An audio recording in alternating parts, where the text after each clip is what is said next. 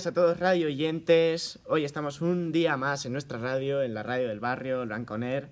La radio que te hará crecer. Y bueno, hoy tenemos una entrevista más, pero primero presentamos a, a los invitados de hoy. Hoy es un día muy especial, Darío, porque, bueno, no lo sabes, pero te vamos a entrevistar también a ti. Bueno, ¡Ah, sorpresa! Sorpresa, Sorpresa. creo que tienes mucho que contarnos de cara al año que viene. Sí, sí, hay cosas que contar. Bueno, interesante. Eh, Darío ha conseguido la beca Mancio Ortega, corrígeme si me equivoco. Sí, sí, sí. Y el año que viene se marcha, ¿dónde te marchas? Estados Unidos. to- Todavía no sé dónde exactamente. Ya están buscando familia. nos Ya deja están buscando ya, familia. nos deja abandonados aquí. Entonces, No no, nos deja abandonar porque volverá, pero sí es verdad que la radio es una gran pérdida, Darío. Entonces, necesitamos sustitutos. Necesitamos editores, editoras, gente con chispa, con ganas. Y aquí está Lucas. Buenas tardes. ¿Qué tal? Además, viene directamente desde los delegados creativos. Y de muchas cosas más, pero mm, estoy bastante cansado. Hoy tengo un día bastante largo.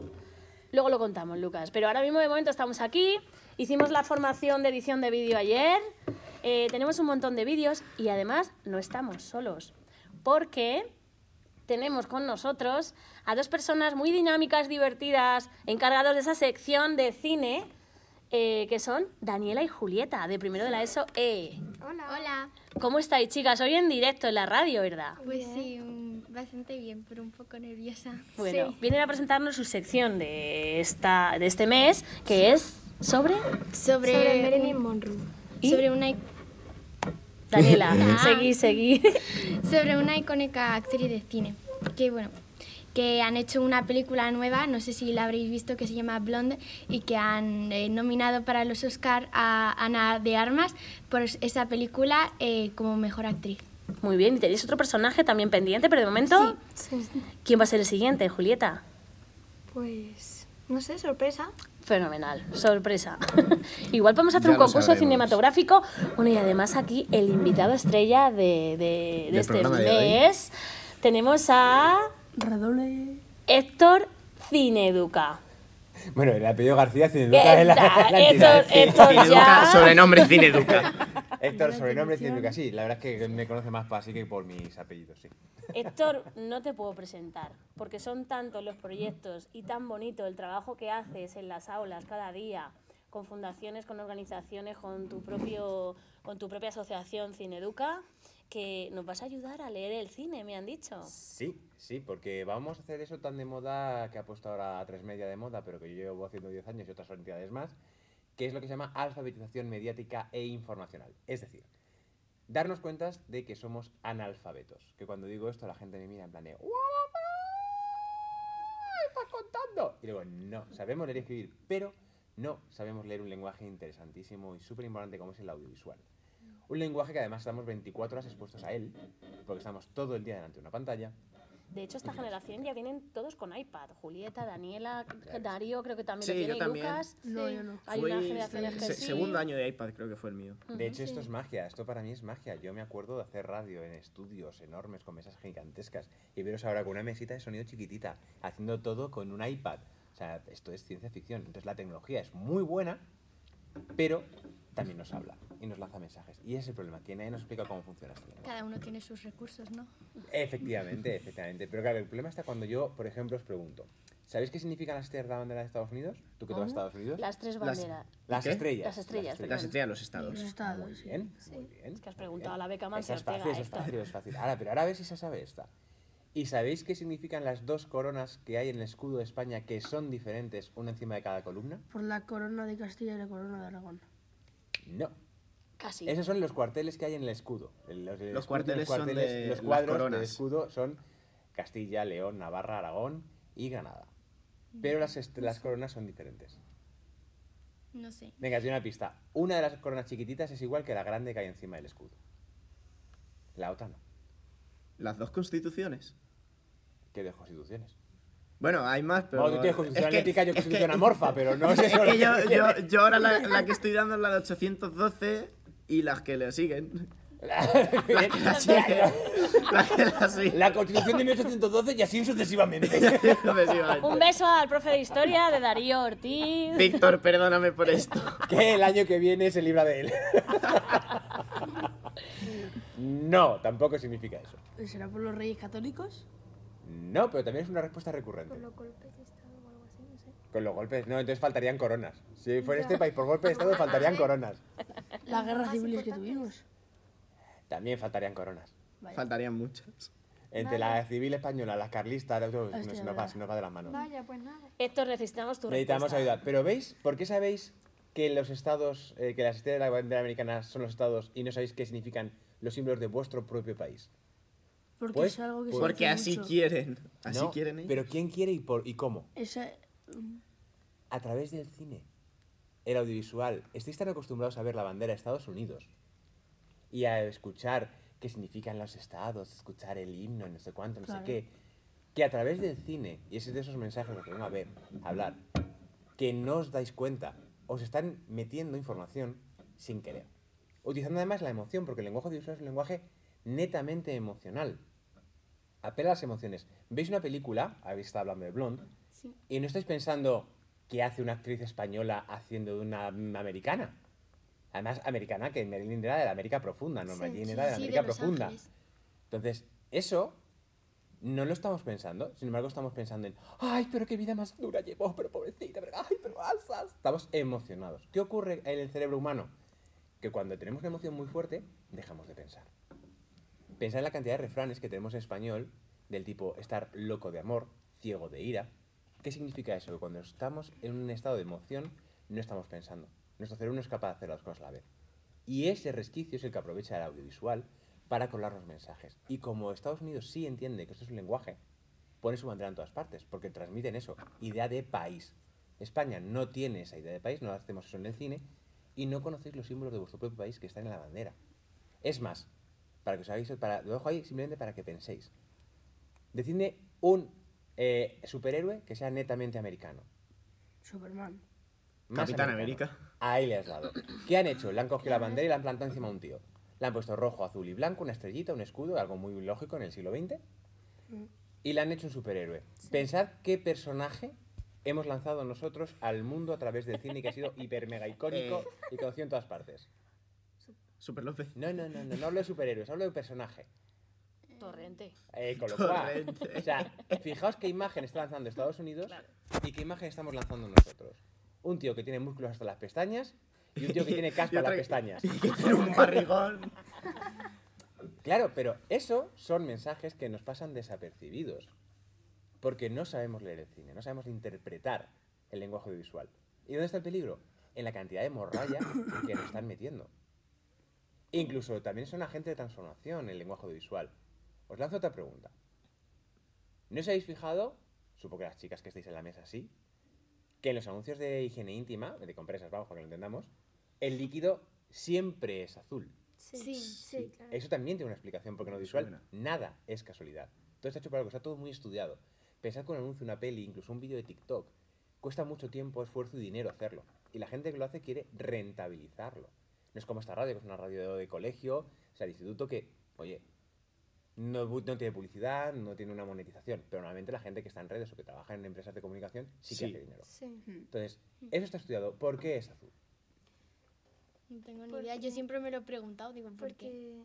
Porque yo creo que es porque a la gente le va a hacer más asco a que sea rojo. Va, va, a- va a ser menos estético que te lo muestren Y sin embargo, ahora ¿Cómo es- también se está haciendo. como ¿eh? es realmente. A que te lo muestren como quieren que sea. Muy bien. ¿Y por qué azul? ¿Y no otro color? Por... Vale, en rojo no, lo descartamos. Venga, descartamos rojo. Mec. Fuera rojo. Aunque ahora, ya digo que ahora se está haciendo y también lo diré por qué. Yo también lo sé. Pero, me lo va a decir Diana, ¿eh? Pero, ¿por qué azul y no otro color? Porque queda como más elegante. En plan, no sé, puede ser eh, negro y quedar como mal. Plan, ¿quién quiere, quién quiere- Bueno, negro, negro sobre blanco se vería muy bien. ¿Alguna relación del azul con los sentimientos? Tiene que ver con psicología del color. Tiene que ver con dos cosas. Yo Una con que- psicología del color y otra es meramente biológica. Yo creo que eso es eh, porque está muy estudiado. Entonces, Claro. pues dicen, pues bueno, pues ponemos azul para que se vea medianamente bien. Para que el cerebro lo interprete de otra forma. Claro, el cerebro lo va a interpretar, pero eso tiene que ver con lo que decía de psicología del color, para que veáis la cantidad de cosas que están metidas en el lenguaje audiovisual. Que pensamos que es coger una cámara y chimpún, y no, hay psicología, hay literatura, hay arte. no existiría el cine si no existiera la pintura, porque las composiciones, los planos, es algo pictórico. Y sin embargo, no lo pensamos. Ahí está el tema, ahí está el kit de la cuestión, que no pensamos en lo que estamos viendo. Es azul porque en psicología el color el azul es un color que da tranquilidad, que transmite tranquilidad. Por eso los informativos, si os dais cuenta, casi todos Están tienen todos con azul, sí. Por eso los partidos políticos, independientemente de los logos, en sus mítines siempre ponen pancartas azules. Porque es en plan de, "Eh, te la estoy metiendo doblada, pero estás tranquilito porque ves azul. ¿Vale? A eso me refiero. Y luego la segunda razón es porque nuestro cuerpo no genera ningún fluido azul. Y ahí sí que va con lo que decía, ¿cómo te llamas? Julieta. Julieta. Que cualquier otro color nos daría mm, amarillo, Pis. Marrón, Caca. no. Negro, que decía antes el compañero, pues esos son heces con sangre, eso tampoco queda bien. Verde, bilis. mm. Asco. Sin embargo, no tenemos ningún fluido azul, no generamos ningún fluido azul. Con lo cual no nos relacionamos con nada que salga de nuestro cuerpo. Claro. Y Diana sí que lo sabe porque ahora se está utilizando el rojo. Y por eso también es un- el audiovisual es un motor de cambio. A ver, hay una tendencia pues, muy grande, femenina, feminista, e igualitaria, que lo que hace es mostrar las cosas como son, ¿no? Eh, sí que recuerdo campañas en Instagram de... No, y ahora ya hay una marca de, de, de compresas que ya está utilizando el rojo en el anuncio. El anuncio está utilizando el rojo. Y está provocando cierto rechazo, pero es una manera de, no- de normalizar, normalizarlo. Entonces, para que veáis la cantidad de cosas que tiene el audiovisual, que esconde el audiovisual y que no conocemos. Y es un poco a lo que me dedico yo, a intentar enseñaros cómo funciona, porque lo importante no es cómo se hacen las cosas, sino también por qué se hacen. Claro. ¿Y, cómo son? Y cómo, son- y cómo se afecta y cómo os llega a, a- Porque esto que os he contado son dos ejemplos de mensajes que nos mandan sin ningún tipo de importancia. Pero, ¿por qué celebramos Halloween? Ujú, No es una festividad española. No, No, la, la española es la del Día de los. Santos. Claro. Por las Efectivamente. Los santos brujas de la muertos. antigüedad, que las No, Halloween es, por, por- Halloween- Halloween es una fiesta americana. Hallo- Halloween es una fiesta y nos americana. parece divertida y decimos, bueno, pues la celebramos. Y, y lo de dar los caramelos, ir casa por casa, Es, muy fiesta- americano. Es una fiesta americana copiada de México. Pero copiada de dónde? Pero nosotros, ¿por qué la hemos atraído? ¿Por qué la hemos conocido? Por, Por el cine. Por el cine, por, Por las series. cine de nuevo, audiovisual. Eso es lo que se llama un colonialismo cultural. Por Estados Unidos ha sido capaz de imponer su estética, la música, el pop, los vaqueros, bien de Estados Unidos, eran ropa de minero. Sí. Y a través del cine de los años 50 y 60 se popularizó en todo el mundo. Entonces, es una manera de conquistar culturalmente un país sin disparar una bala. Entonces, Sí. hasta ahí llega la influencia del cine. Y es importante que nosotros entendamos eso. Por eso el pepinazo, por ejemplo, de series como La Casa de Papel está muy bien, pero sin embargo La Casa de Papel es una serie pues muy americana Claro. En sentido de realización. Entonces, hay que, para dar la vuelta a la tortilla, tenemos que ser capaces de conocer este lenguaje y utilizar sus herramientas. Es igual que vosotros nos ponéis a hacer radio sin tener ni idea. Habéis aprendido, habéis hecho algún tipo de formación, habéis, por lo visto, por lo menos saber cómo se enciende la mesa de sonido. Sí. Claro. Luego la edición que, que hacéis de estas cositas, pues todo eso se aprende. Pues esto pasa igual, se tiene que aprender. ¿Qué ocurre? Que nadie lo enseña. O se enseña de manera pinceladas en las leyes educativas. En la asignatura de plástica se incluye lenguaje audiovisual. Venga, tres temas. En teatro En trabajamos teatro. algo. Pero al final es una cosa que es muy poco para un lenguaje que es todo el día lo que estamos consumiendo. Soñamos en imágenes. O sea, Es que estamos 24 horas literalmente con imágenes. Sí. Y nadie nos las explica. Qué buena idea el silencio en radio, ¿eh? Como suena. Es que, eh, un Sí, ejemplo sí. también de, pues, eh, no más de eh, ver, eh, plan, vemos todo el rato imágenes, sino confundir imágenes. Por ejemplo, a mí me salen muchas veces en vídeos de TikTok y todo eso, Mm. típicos vídeos de imágenes que van pasando, de así es como lo ves fuera, pero luego dentro es así. Que por uno del ejemplo que es un, pues, por así decirlo, el más típico, es que eh, están, eh, hay un, un- dos hombres o dos personas esca- escapando, creo que es, esca- es- escapando. Pero claro, como y la, lo que pilla la cámara, que es como un circulito, eh, da la casualidad de que pilla el momento exacto en el que parece que uno les, le va a matar al otro con un cuchillo. Sí. Eso es más, pues, eh, cómo lo podemos ver para las ¿Cómo se imágenes. Y luego también proyecta. ¿Cómo relacionado con lo que las nuevas tecnologías y las redes sociales os venden como realidad, ¿no? Exactamente. Lo que nos es- influencia. Estamos hablando de salud mental. Claro, y de, y de lo que es la propia imagen, lo que es la, la propia concepción de la realidad. A mí una cosa que me preguntan mucho Y que yo en mis charlas cuando me dicen, no, pues que entonces eh, la manipulación, digo, no se equivoquemos, eh, la cámara, en el momento que tú ya coges una cámara, ya estás manipulando. En el sentido que tienes que seleccionar la realidad. No puedes, tú mismo, con tus ojos, no puedes ver todo el entorno, no tenemos visión de 360 grados. Con lo cual estamos seleccionando lo que vemos. La cámara cuando la coloca estás ya diciendo al espectador, tienes que fijarte en esto. Entonces, si yo, mm, y esto se ha dado, bueno, ¿conocéis el programa del último superviviente? Sí.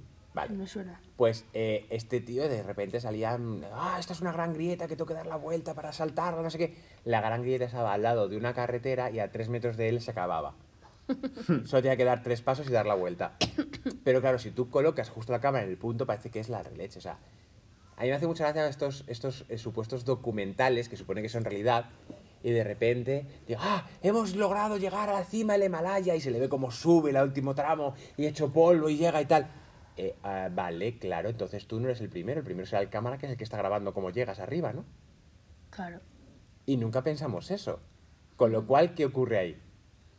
Pues obviamente que eso es falso. Es como- es falso, Está sí. teatralizado. Otro ejemplo Sí. de ese tipo es de los típicos vídeos estos chorra de miedo eh, que que por ejemplo aparecen no sé una base militar hay un bicho súper raro súper extraño y se te- los militares o la gente que hay ahí se tiene que esconder porque si no el bicho les mata el cámara está muy contento y grabando todo Claro, pues son ficciones. Y hablamos también del tema de los videojuegos, que yo sé que lo has trabajado también, he Héctor, trabajado. con algunos centros educativos, Sí. porque ¿en cuántos centros normalmente estás durante un año? Pues Héctor? mira, yo normalmente antes de pandemia, antes de que el COVID nos dejara todos encerraicos, yo en, por del cine suelen pasar entre 8 o 10 mil alumnos. Es verdad que desde el COVID la cosa está ahí poquito a poco, poquito a poco, poquito a poco. Pero bueno, normalmente ahora estamos en una media de unos 5.000 alumnos al año. O sea, eso en la Comunidad de Madrid. Entonces estamos hablando pues unos a lo mejor 30 40 centros educativos, unos 200 profes y eso es el número de alumnos. Y sí, hemos trabajado los videojuegos porque también hay una cosa que hay que tener en cuenta, es que así como yo vengo a preveniros de que la- el audiovisual hay que saber leerlo, también hay que quitarse ciertos estereotipos y todos tabúes de encima. El videojuego siempre se ve, sobre todo en el mundo educativo, como el enemigo. El videojuego caca, distrae, no. Ya, bueno, pero es que es un lenguaje que están utilizando los alumnos. Tenemos Sí. que aprender a formarnos en ellos y a utilizar a nuestro favor. El videojuego tiene muchas cosas muy buenas a nivel de psicomotricidad fina, de reflejos, de agilidad mental, de- tiene mogollón de cosas positivas. Ahora, No te ¿10 puedes horas al día jugando? No, claro. Pero sí que se puede hacer. De hecho, en Estados Unidos, tú que te, tocará, eh, se utiliza, en clases de historia se utiliza Assassin's Creed Sí. para enseñar. Por, por la fidelidad que, por la fidelidad que tiene a la hora de representar edificios y momentos históricos. Entonces, hay cosas que se pueden utilizar. La gamificación, cosa que sé que Diana hace. La gamificación viene del mundo del videojuego. Los loranquitos, por ejemplo, que me sufren. Efectivamente. Entonces, es Hace que mucho que no nos pones. Es verdad, nos debes unos cuantos, ¿eh? Fenomenal apuntado. Tiene cosas muy buenas el audiovisual también. Y por eso hay que aprender a utilizarlo, porque es un lenguaje súper chulo con el que se puede hacer cosas alucinantes. Sobre todo vosotros que ya nacéis con un equipo de grabación y de edición debajo del brazo. Que es que los móviles ya hacen auténticas barrabasadas. Sí. Y ahí está el tema de utilizarlo bien, claro. Sí. Se deja, están todos aquí como los conejos cuando eran largas. Eh, bueno, porque es Eh, interesantísimo oírte hablar. Yo siempre, sí, Y Que no sé choca, palabras, choca. no sabes qué decir. Ch- Choca Sí, sí. mucho. Yo siempre digo además que las sesiones de Héctor son muy participativas, dejan una huella. Recuerdo hace poquito además cómo vendimos, se podía vender todo. Y nos convenció, no os podéis imaginar lo que vendimos. Vendimos las, Las matemáticas. matemáticas. Hicieron un anuncio vendiendo matemáticas, porque el año, hace unos años y este año también dedicamos la publicidad tradicional, este año la publicidad digital. Y este año, por ejemplo, lo que trabajamos es cómo nosotros somos nuestra propia marca. La marca personal. Y por eso vosotros, ahora que tenéis entre 12 y 15 años, Marca Daniela. Claro, exacto. No, pues no te lo tomes a cachondeo porque es verdad. Sí. Tú ahora estáis utilizando redes sociales sin ningún tipo de control. Sí. Pero tú- cuando tú ahora que tienes cuántos? 12 también. 12. Cuando tengas 20, estás buscando trabajo. Y estás buscando trabajo posiblemente con gente como yo. Y yo lo que voy a hacer es mirar tus perfiles de redes sociales. La huella Entonces, digital, La ¿no? huella digital que tú estás dejando Eso es. es la que yo voy a ver. Por ejemplo, si yo veo ciertas cosas que no cuadran con mis valores de empresa, no te voy a poder contratar. ¿Por qué? Porque trabajo con menores, tengo que tener una serie de personas a mi lado que transmitan valores como responsabilidad, seriedad, cuidado, tal. Entonces, hay que tener mucho cuidado con la imagen que os estáis construyendo desde ya. Y no sois conscientes de la cantidad de información que hay con una simple imagen. Yo hago un ejercicio con chavales, que es dibujar un emoticono, simplemente un emoticono. No tenéis ni idea de la cantidad de información que dais. Y cómo flipan los alumnos y cómo flipan los profes. Pero además, normalmente las clases siempre salen los mismos roles. Entonces, viendo cómo dibujan, cómo hacen un simple dibujo de un emoticono, sé quién es el listo, de- el, más listo de la clase, quién es el más chulito, quién es el que es un presumido que le encanta hacer no sé qué, quién es el tímido, quién es el extrovertido. ¿En serio? En serio. La imagen habla muchísimo, la forma en la que os vestís, la forma en la que habláis, la forma en la que os peináis. Todo habla y todo eso es imagen, todo eso es audiovisual. La voz, que, la voz que yo tengo ahora en radio no es exactamente la misma que yo tengo normalmente hablando. ¿Por qué? Porque estoy en un medio en el que la voz es importante, no hablo tan rápido para que se me entienda. Eso es una cosa que tenéis que trabajar, la vocalización, el respirar, el hablar. Son Sí, porque yo cuando me grabo, por ejemplo, para la academia, que tengo que hacer un ejercicio de speaking en Ujú. inglés, pues como que yo tengo una voz totalmente diferente, o sea, literalmente parezco un pito grabándome un audio. También para las secciones de radio, yo, Sí, pues claro. eso, ellas van a presentar Sí, además hoy su sección. entonación. Sí, sí, sí, sí. Pero eso también puede ser porque tú no te oyes nunca jamás igual que te oyen los demás. ¿Sabes por qué? También es audiovisual. No, no sé. Porque tú te oyes dos veces. Tú te oyes por los oídos de fuera, igual que te oye todo el mundo, que es tu voz que oímos todos, pero tú también te oyes por dentro, porque la garganta comunica con el oído. Entonces, tu sonido reverbera en tu garganta y sube por tu canal auditivo interno hasta tu oído. Por eso siempre que oyes un vídeo, ves un- una grabación tuya y dices, esa es mi voz. No te reconoces. Porque tú te oyes de manera diferente a como te oímos el resto, porque te oyes por dos sitios diferentes, mientras que el resto solo te oye por los oídos externos. En teatro, Héctor, trabajamos un truco y es eh, en la bañera meter las orejas y esa es la voz que más se parece a la que te oye el resto del mundo, Y es que al tapando final- tus oídos. Mm, eres lo que muestras. No- Claro, por supuesto. Por eso, por eso os decía que sois vuestra propia imagen. Y tenéis que cuidarla, pues casi casi desde ya. Hmm, Ya me están haciendo señales. Tiempo. enrollando mucho, tío. Nos estamos midiendo el tiempo porque Darío y yo normalmente intentamos que las entrevistas sean pues más o menos cortas. Sí, todo lo que se puede. Pues entonces, entrevista parte 1. A ver, eh, una clase, cuan- cuando, grabábamos en, en el año pasado, intentamos grabar en una clase o en menos. Y al final luego, chicas, ¿queréis que venga Héctor a vuestra clase? Ay, pues me Haciendo sí. A vuestra sección. Y a vuestra Ay, sección. pues me Ah, gustaría, vale. sí. Sí, sí.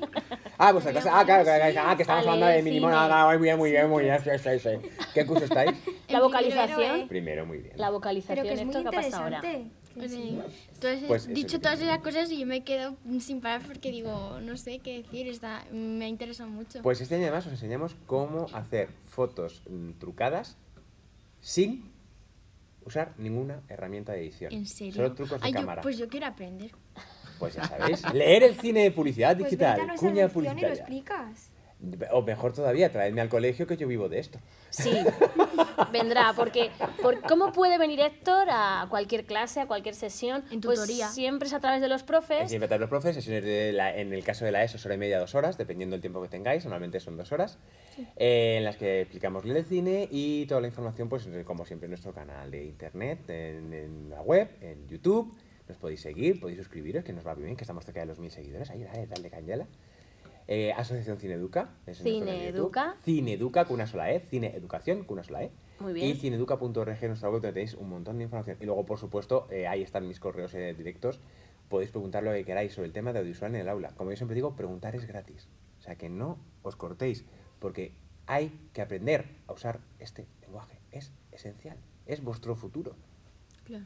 Pues Sí, dicho esto, nada más puede completar la entrevista, sino la propia presentación de estas chicas maravillosas de su propia sección. Pues bueno, pues quedaros en este episodio porque seguro que os va a gustar mucho. Y bueno, pues, Un dentro vídeo o algo así. ¿De, dentro de qué vais a hablar? Pues vamos a hablar de, de la icónica actriz de cine estadounidense Marilyn Monroe. Marilyn No has Monroe. estado atento, Darío. Ya las he escuchado, pero para que Ah, vuelvan a refrescarlo, fenomenal, hombre. Fenomenal. Sí, sí. Entonces, cuando queráis, dentro sección, algo así como hacéis Pues, vosotras. Dentro sección. Dentro sección. Y ahora, si lo coordináis, Pues Venga, genial. una, dos. Tres. Dentro sección.